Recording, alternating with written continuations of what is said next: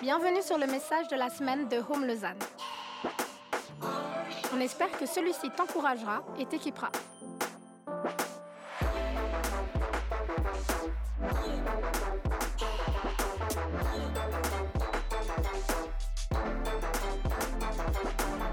Pour plus d'informations sur notre Église, n'hésite pas à visiter notre site internet sur www.eglisehome.com. Peut-être que, peut que ça vous surprend, vous dites pourquoi est-ce qu'il parle de- du groupe de jeunes et tout ça, et euh, peut-être que vous ne me connaissez pas du tout. Du coup, je vais me présenter, je m'appelle Raphaël, j'ai 25 ans, je fais partie du coup de l'église de Home, je suis dans l'équipe pastorale, et j'ai un axe tout particulier en fait dans l'enfance et la jeunesse. Donc voilà pourquoi euh, je connais particulièrement ces, ces trois petits jeunes-là. Et dans la vie, du coup, je fais ça à 50% de mon temps, et l'autre partie de mon temps, je, suis, euh, je fais un bachelor en théologie, où je suis en troisième et dernière année de bachelor. Donc, euh, ce sera une année intense, mais une année intéressante quand même. Et, voilà un peu ce que je fais dans la vie. J'aime beaucoup le foot, j'aime beaucoup euh, les baskets, j'aime beaucoup les gens, les films. Je suis aussi à moitié japonais, du coup, j'aime beaucoup les mangas. Pour euh, les amateurs et amatrices de mangas, on pourra en reparler après si vous voulez. Et, voilà un peu qui je suis. J'espère que ça va, j'espère que vous effrayez pas trop. Qui était là la semaine passée? Je dis ça comme, comme un prof qui fait un appel. Désolé. Et du coup, vous savez dans quelle série on est ou pas? Ok, le premier rang sait qu'on est dans Philippiens, c'est une épître de Paul.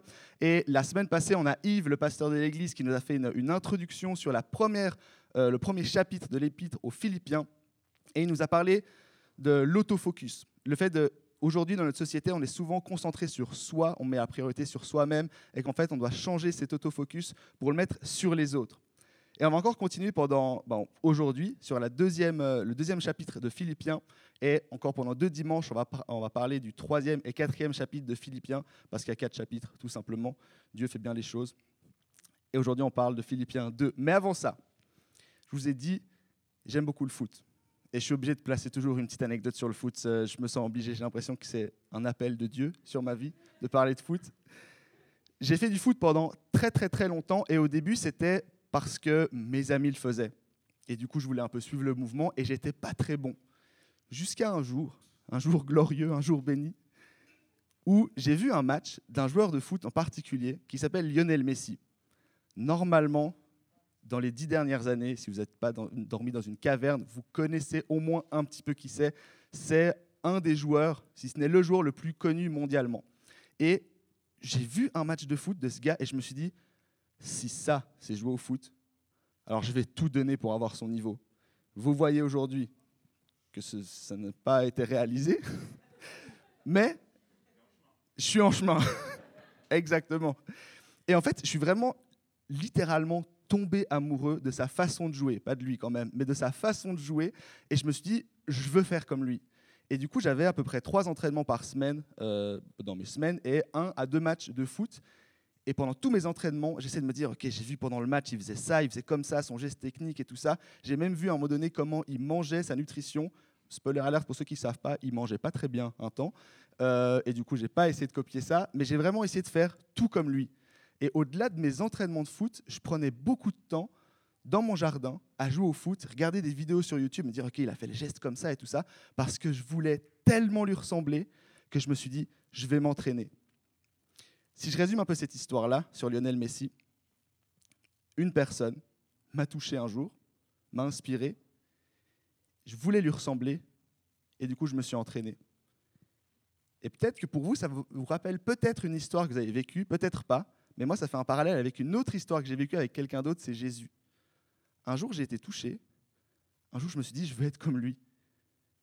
Et je me suis dit, je vais tout faire pour lui ressembler. Je vais m'inspirer de lui. Je vais regarder dans la Bible, dans des prédications, en discutant avec des gens, qui était Jésus pour lui ressembler. Parce que je suis tombé amoureux de lui.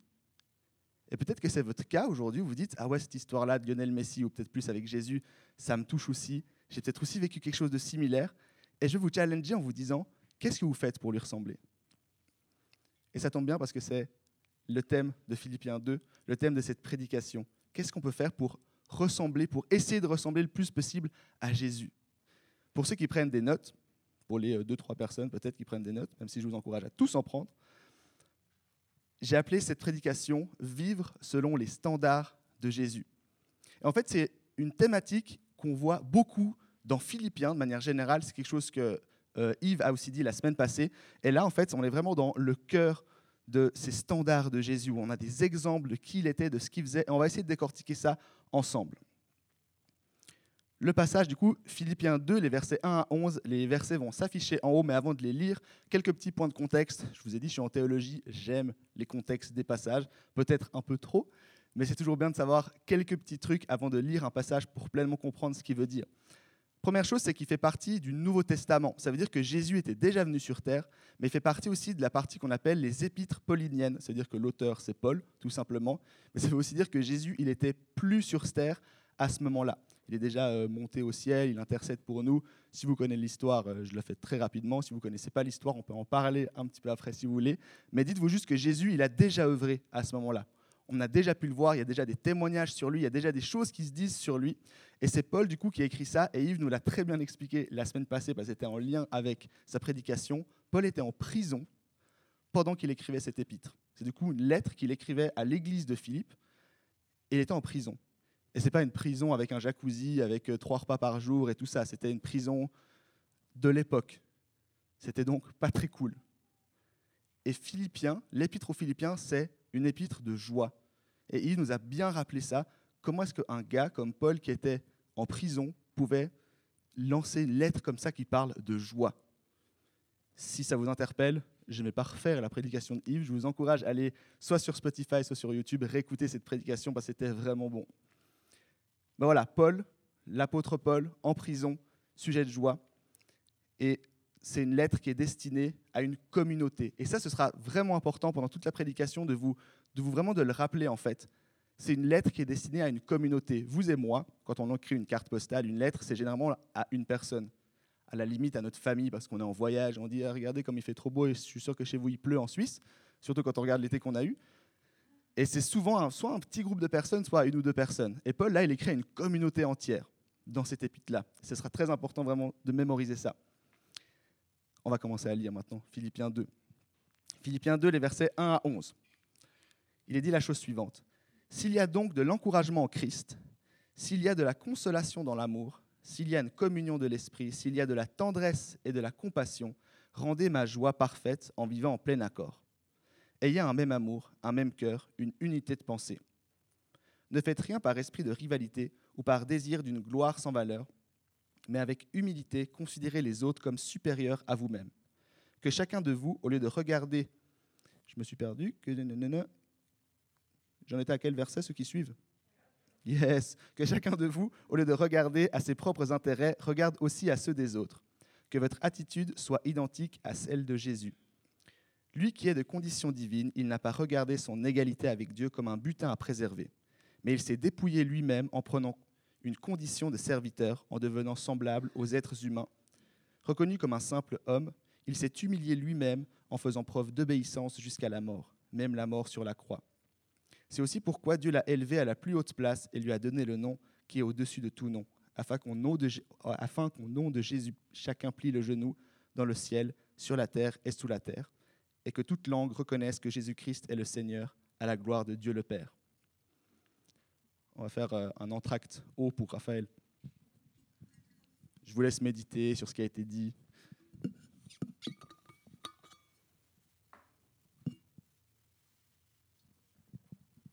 Je vais appeler Daniela à monter, j'aurai besoin d'elle. Elle le sait, hein, ce n'est pas une surprise. C'est un passage qui est hyper fort, mais qui a besoin d'être décortiqué. On peut lire comme ça, on peut se dire c'est une belle histoire, c'est cool et tout ça, mais en fait, il y a une profondeur dans ce passage-là, et il ne faut pas passer à côté de cette profondeur-là. En fait, il y a un peu deux passages dans ce même passage. Il y a d'abord les versets 1 à 4, et ensuite les versets 5 à 11. Les versets 1 à 4, c'est, on appelle généralement ça en théologie, un passage qui parle de l'union dans la communauté. Ces quatre versets sont là juste pour dire, voilà à quoi devraient ressembler des valeurs dans la communauté. Ensuite, il y a les versets 5 à 11 qui parlent de qui était Jésus. On révèle Jésus, son identité en tant que sauveur, Seigneur, mais aussi ses standards de vie. Et c'est hyper important de voir ce lien-là en fait entre les deux. Mais pour ça, justement, alors c'est un peu dégueu comme carton, j'ai fait avec ce que j'avais. Hein. Mais c'est vraiment important de comprendre comment était construit ce passage-là. En fait, dans le verset, le verset 3, je vais dire ça comme ça, à chaque fois, il y a un verset dans le premier passage que je vais appeler l'union ou la communauté, comme ça, vous savez, les versets 1 à 4, on va l'appeler ça communauté. Dans cette partie-là, il y a toujours un verset qui rebondit ou qui fait référence à un ou deux versets dans le deuxième passage. En fait, il y a Paul qui va dire voilà à quoi devrait ressembler euh, une attitude dans la communauté, parce que c'est ce que Jésus faisait, et voilà comment. Le premier point, c'est le verset 3 qui est lié au verset 7. Le, 3, le verset 3, du coup, c'est l'humilité. Euh, on va le mettre où? Allez, on va le mettre euh, sur le micro. Enfin, tant que ça tient.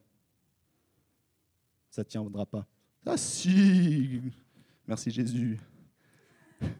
Cette partie-là, ce sera du coup communauté. Cette partie-là, ce sera les standards de Jésus.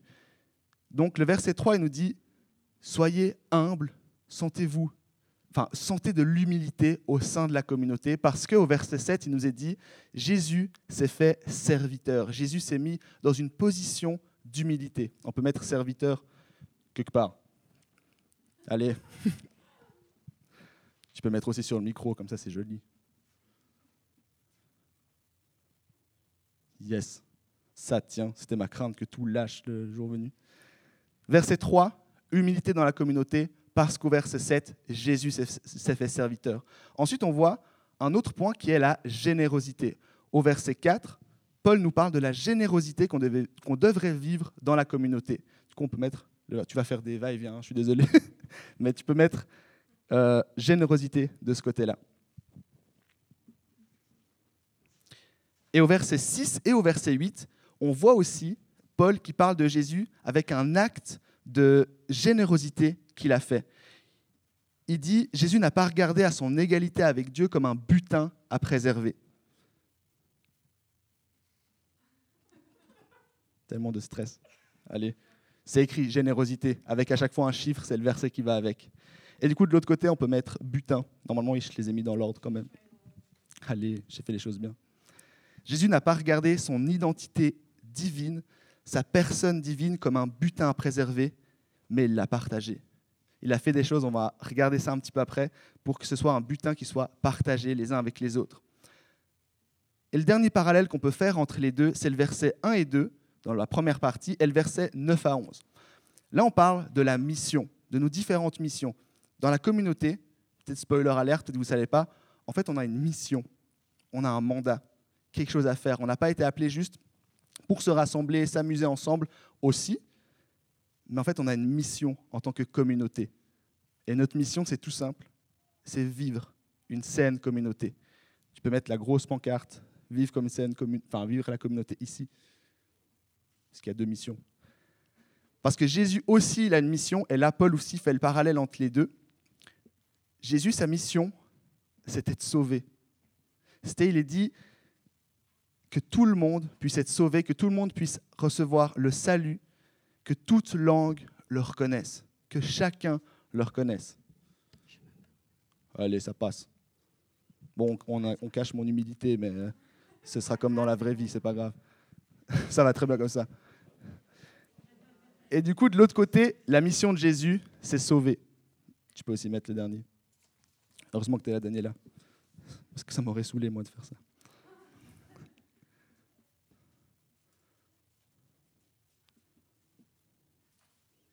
Voilà. Puis le dernier, je peux le prendre. Merci. Merci, Daniela. Big up à Daniela.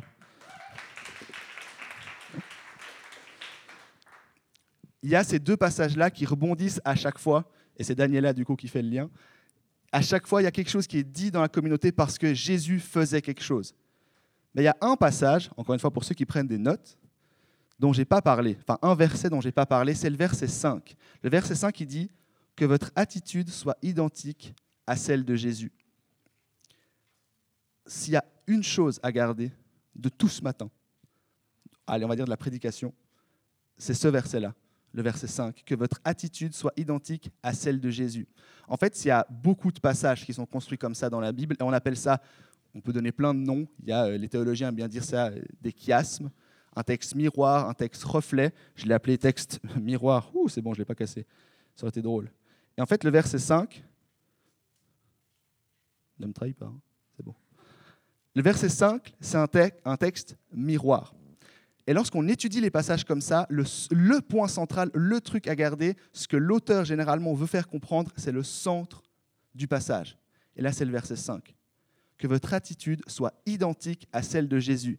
Il n'est pas en train de dire ce serait cool si un jour un ou deux d'entre vous pourraient réussir à peut-être ressembler un tout petit peu à Jésus. Il est en train de donner un ordre. Que votre attitude soit identique à celle de Jésus. Que tout ce qu'il a fait ici puisse se reconnaître dans la communauté. Que tout ce que Jésus a, fait, a montré comme exemple, que vous puissiez le vivre au sein de la communauté. Et on va parler de ces trois points-là qui sont marqués. Alors, on n'arrive plus trop à lire, mais ce n'est pas grave. Vivre une saine humilité, vivre la générosité et accomplir notre mission égale vivre une saine communauté. On va parler de ces trois points-là ensemble à chaque fois avec des exemples de Jésus, parce qu'on essaye quand même un tout petit peu de s'inspirer de lui. C'est bien, c'est le thème de la prédique. Vivre une saine humilité, c'est le premier point de la prédication. Là, à chaque fois, je vais relire un peu les versets qui vont ensemble. Verset 3, Ne faites rien par esprit de rivalité ou par désir d'une angoisse sans valeur, mais avec humilité, considérez les autres comme supérieurs à vous-même. Lui, il est en lien avec le verset 7. Mais comme il s'est dépouillé, on parle de Jésus, comme il s'est dépouillé lui-même en prenant une condition de serviteur, en devenant semblable aux êtres humains, reconnu comme un simple homme, etc. etc.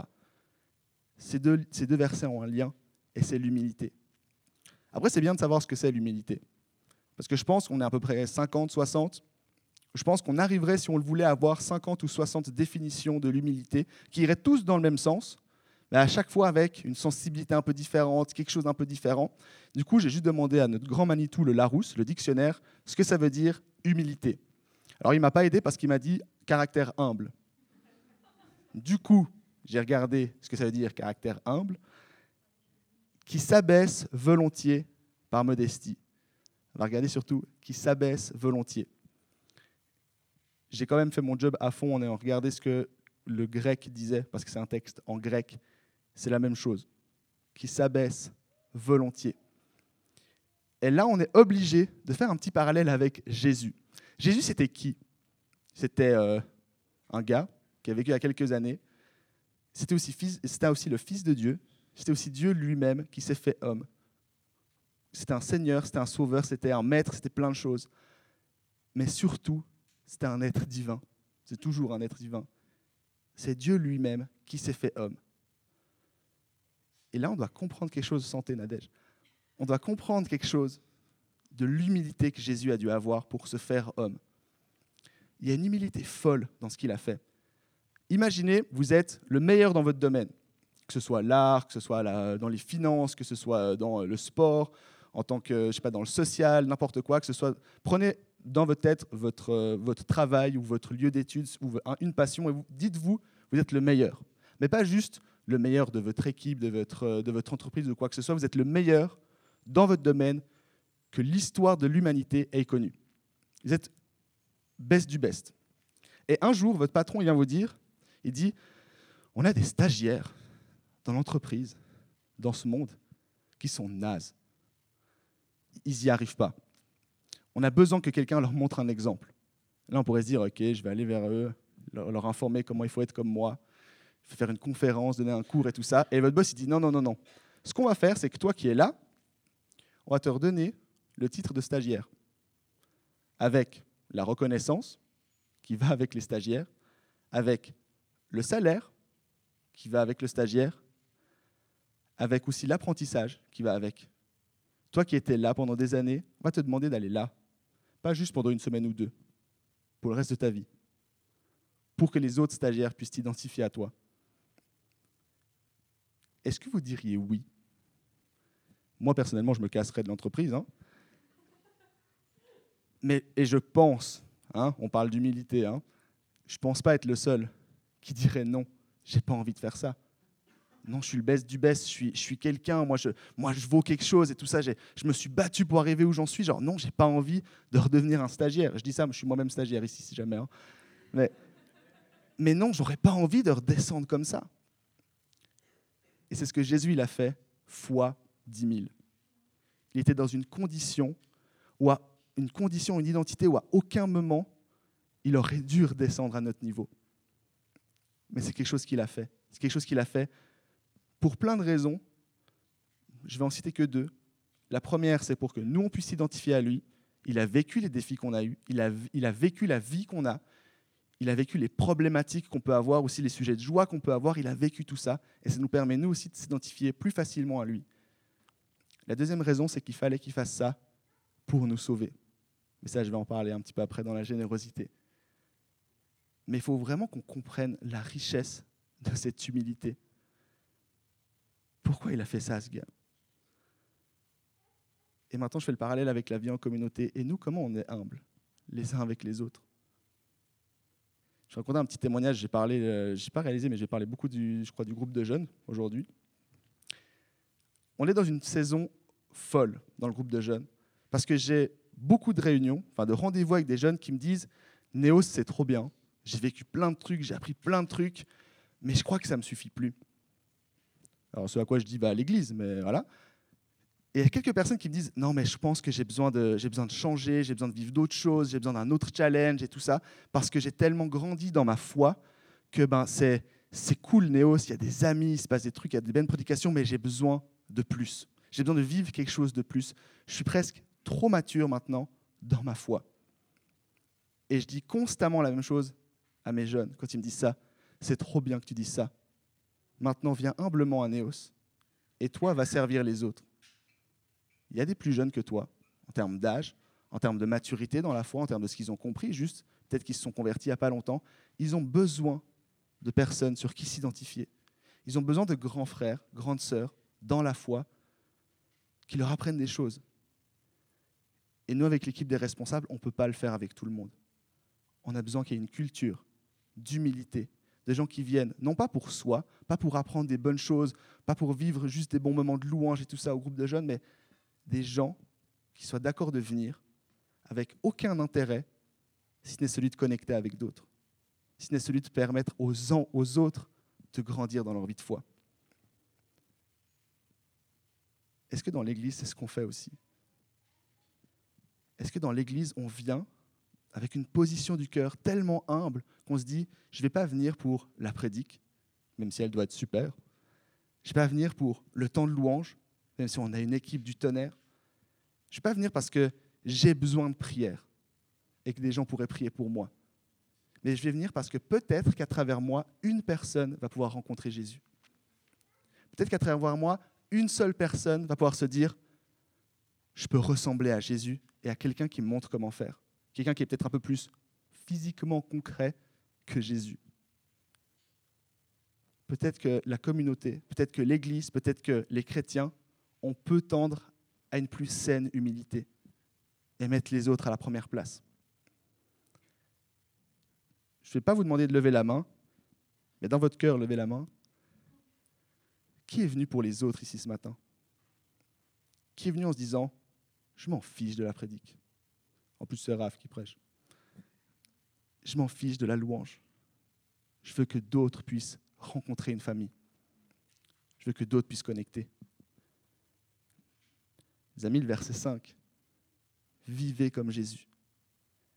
Jésus, il est passé de là à là. Nous, on sera prêt à donner quoi pour eux? Pour les autres. Petit challenge que je vous lance. Sur ces bonnes paroles, on arrive à la deuxième partie.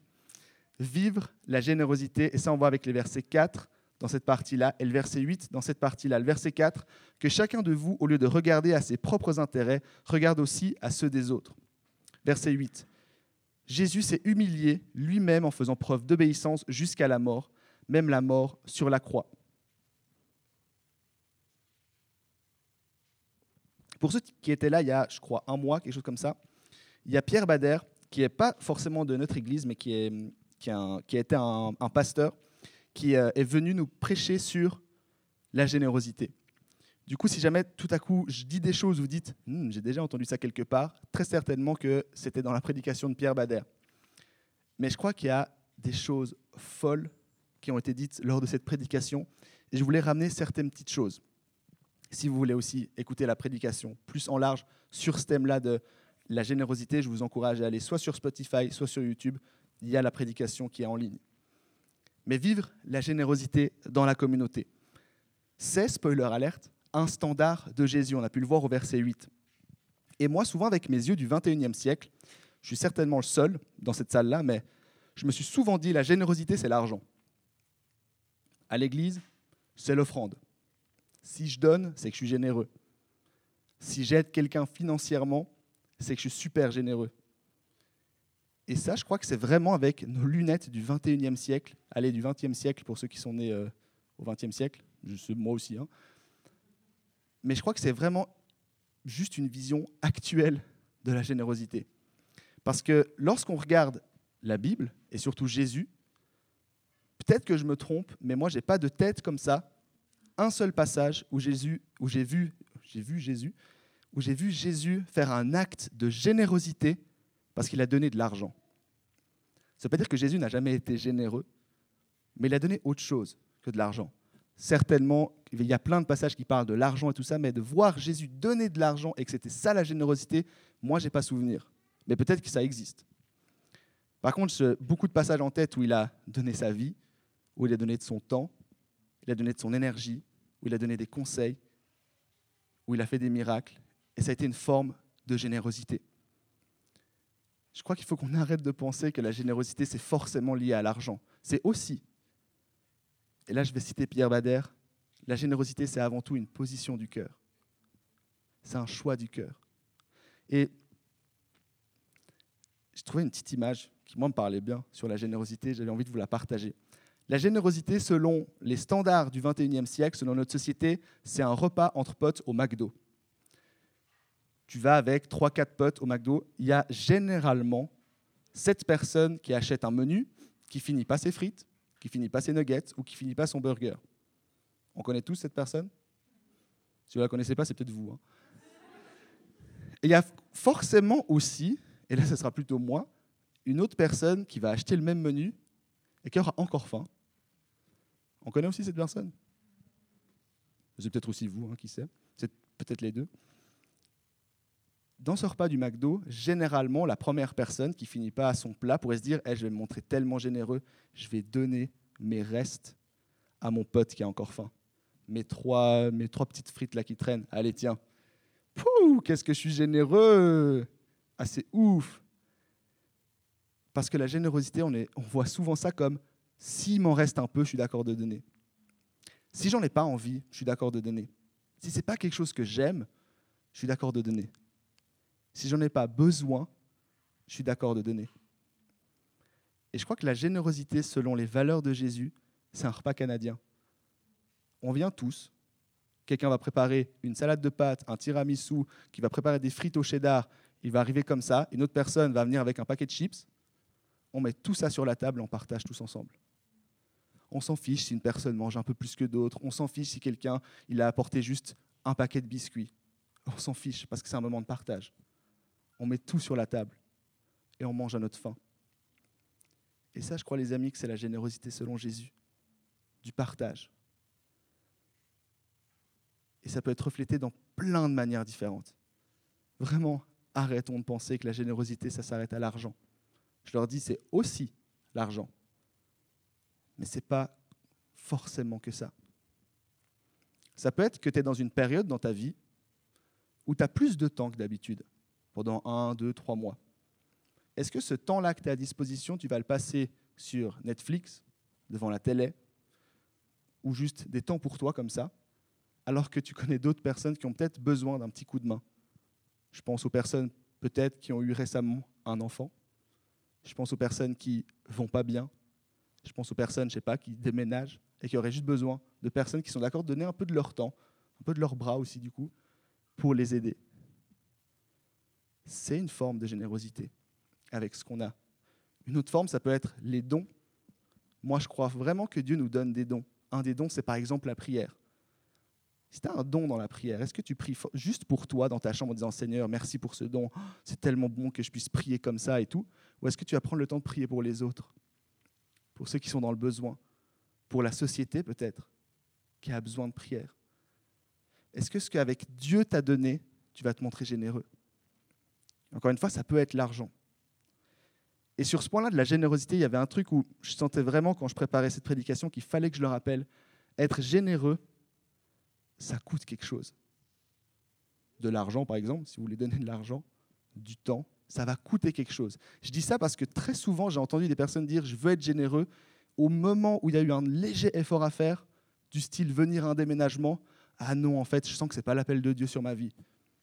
Bon, j'exagère un tout petit peu là. Mais j'ai souvent entendu des choses un peu similaires. Non, ça me coûte quelque chose. Du coup, non. Ce n'est pas une générosité où je suis d'accord de payer. Et moi, j'ai pris ça, j'ai reçu une claque sur ce que c'est que la générosité récemment, parce que je suis devenu tonton il y a trois mois d'une petite Athéna. Objectivement, le plus beau bébé du monde. Athéna a trois mois, et pendant un mois, elle avait, elle quoi? Elle avait un mois et demi, quelque chose comme ça. Son papa, euh, du coup le copain de ma sœur, était euh, à l'armée. Avait son cours de répète, il n'a pas pu annuler et tout. Du coup, ma sœur et Athéna sont venus dormir à la maison pendant la semaine, pendant quatre semaines. Et moi, je me suis dit, ok, ben, c'est ma sœur, mais c'est surtout ma nièce. Je vais donner un coup de main. Je vais payer quelque chose pour, pour aider, pour être généreux. Eh bien, purée, j'ai compris ce que c'était qu'un bébé à ce moment-là. Le temps que ça prend, ces machins. non, mais le temps, le sommeil, le temps de travail, mais surtout, par-dessus tout, mon bras, constamment comme ça à marcher et ça, et ça chiale. Mais, hein, mais c'est ma nièce. Mais c'est ma nièce. Et c'est ma sœur. Il y a eu des fois où, véridique, j'ai travaillé jusqu'à minuit, une heure du matin, parce que la journée, c'était impossible. Ma sœur était, voilà, out. Euh, j'étais le seul à la maison qui pouvait euh, s'occuper d'Athéna, et puis bah, il fallait que je prenne soin d'elle. Et puis, bon, essayer d'écrire une prédication en faisant des tours de table, à chaque fois en écrivant une lettre, c'est bien beau deux minutes, mais évidemment, tu dis, je vais juste travailler plus tard. Et il y a eu un réel coup. Mais si je voulais me montrer généreux avec ma sœur, avec Athéna, avec ma famille, il y avait quelque chose à payer. Et au sein de la communauté maintenant, on est prêt à se montrer généreux les uns avec les autres.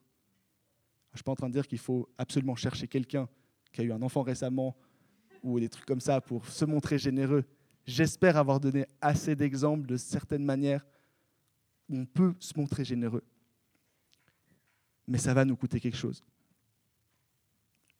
J'essaie de boire le micro.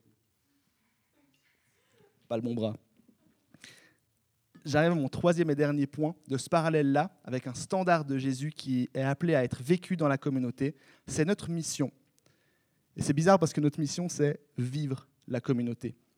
Parce que jusqu'à maintenant, on peut peut-être se dire, selon les personnes, c'est plus relou qu'autre chose, en fait, de faire partie d'une communauté. Ça demande d'être généreux, ça demande d'être humble, ça demande plein de choses, et peut-être que c'est mieux si je suis tout seul. Mais c'est une mission que Jésus nous demande, qui demandait, que Paul a écrit aux Philippiens, vivez la communauté de cette façon-là, mais surtout vivez la communauté. Et c'est quelque chose aujourd'hui qu'on doit reprendre. On le voit dans les versets 1 et 2, et dans les versets 10 et 11. Versets 1 et 2, il dit, donc cette partie-là, s'il y a donc de l'encouragement en Christ, s'il y a de la consolation dans l'amour, s'il y a une communion de l'esprit, s'il y a de la tendresse et de la compassion, rendez ma joie parfaite en vivant en plein accord. Ayez un même amour, un même cœur, une unité de pensée. C'est ce qu'on est censé vivre dans la communauté. Et les versets 10 et 11, les standards de Jésus, afin qu'au nom de Jésus, chacun plie le genou dans le ciel, sur la terre et sous la terre, et que toute langue reconnaisse que Jésus-Christ est le Seigneur à la gloire de Dieu le Père. La mission de Jésus, c'est d'amener du monde pour le salut, pour être sauvé. C'est d'amener du monde, en fait, dans les communautés. C'est d'amener du monde à le connaître pour être sauvé. Et notre mission, c'est d'accueillir ces personnes-là, et ce n'est pas un problème pour Jésus d'amener du monde. Je crois que c'est beaucoup plus un problème pour nous d'accueillir ces personnes-là. Et on doit vivre une communauté qui est, qui est selon les standards de Jésus, qui est selon ce que Jésus voulait pour nous. Dans le passage, il dit, c'est censé être un lieu d'encouragement, un lieu d'enseignement, un lieu de consolation, un lieu qui soutienne et un lieu qui écoute, un lieu qui unifie on doit tendre à cette réalité-là dans la communauté, ici à Lausanne. On doit vivre cette réalité-là la communauté. Aujourd'hui, j'ai l'impression que la communauté s'est vue, encore une fois, c'est moi peut-être, que c'est vu comme les réseaux sociaux nous enseignent que c'est vivre en communauté. Pour ceux qui regardent un peu YouTube ou euh, Instagram, les réseaux sociaux, il y a souvent ces YouTubeurs qui disent euh, Ouais, mes abonnés, c'est ma communauté. Ça parle à quelqu'un? Allez, ça parle à deux personnes. Bah, pour vous, je continue alors cette image. Il y a un peu cette réalité de si on partage un point commun, ça peut être l'influenceur en soi, on fait partie d'une communauté.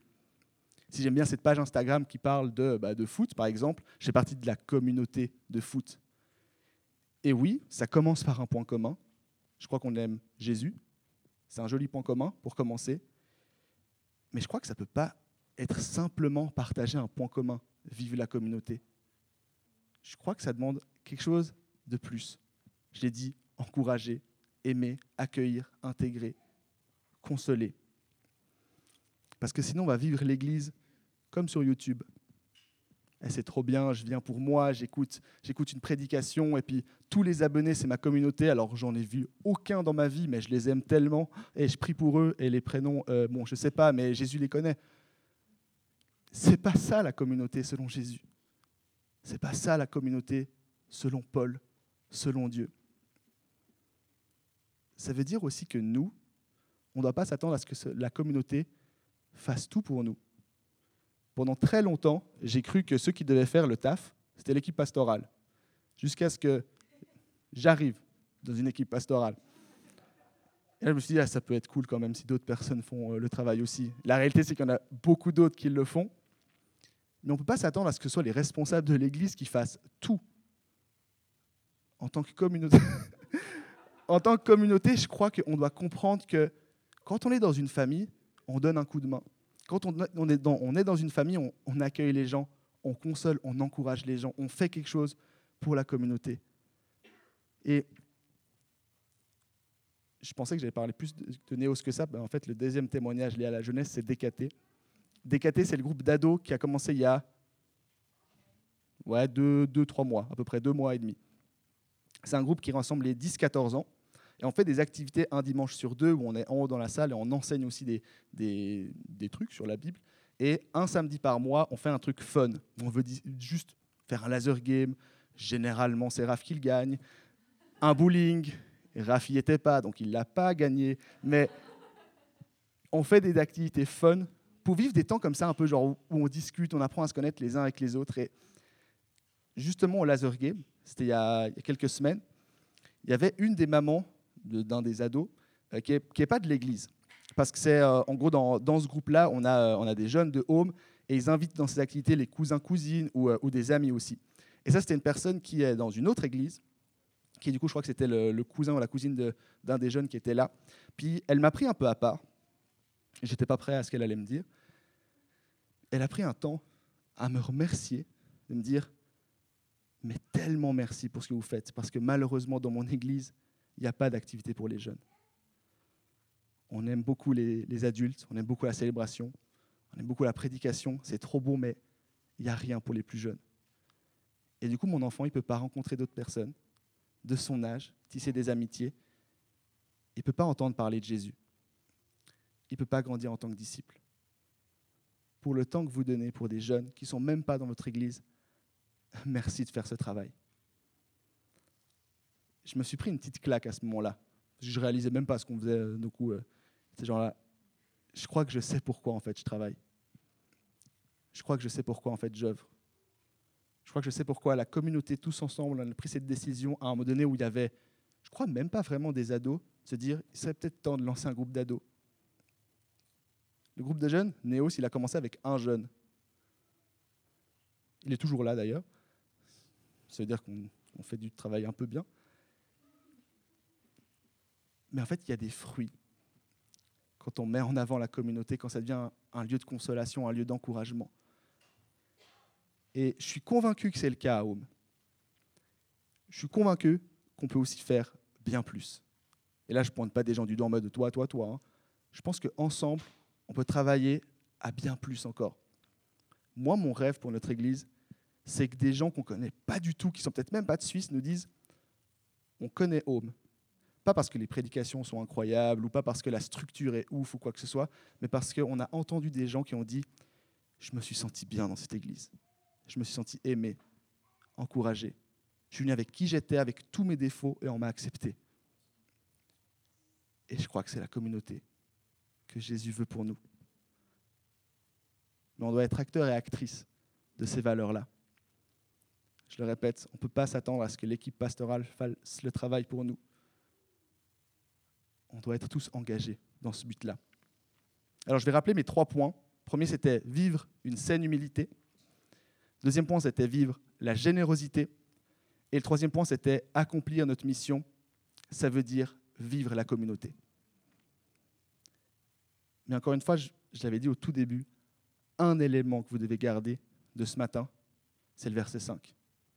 Que votre attitude soit identique à celle de Jésus. Si vous n'arrivez pas, je suis le premier à ne pas du tout réussir à être humble. Je crois que je l'ai dit, j'ai dit que j'ai gagné le laser game, j'étais obligé de le dire. C'est pas grave en soi. Si vous n'arrivez pas à être le plus généreux ou la plus généreuse possible, c'est pas grave. C'est un but à atteindre. On doit essayer. L'important, c'est de commencer à essayer. Si on part défaitiste, ah, j'y arriverai jamais, il y a de fortes chances qu'on n'y arrive jamais. Mais Dieu est un Dieu bon, qui nous fait grâce, qui nous encourage, qui lui-même nous console. C'est parce que lui fait tout ça qu'on peut le vivre dans la communauté. Donc c'est pas grave. Venez avec toutes vos qualités, avec vos défauts. J'espère sincèrement que vous vous sentez accueilli, que vous vous sentez accepté, vu et considéré dans cette église, mais aussi ailleurs.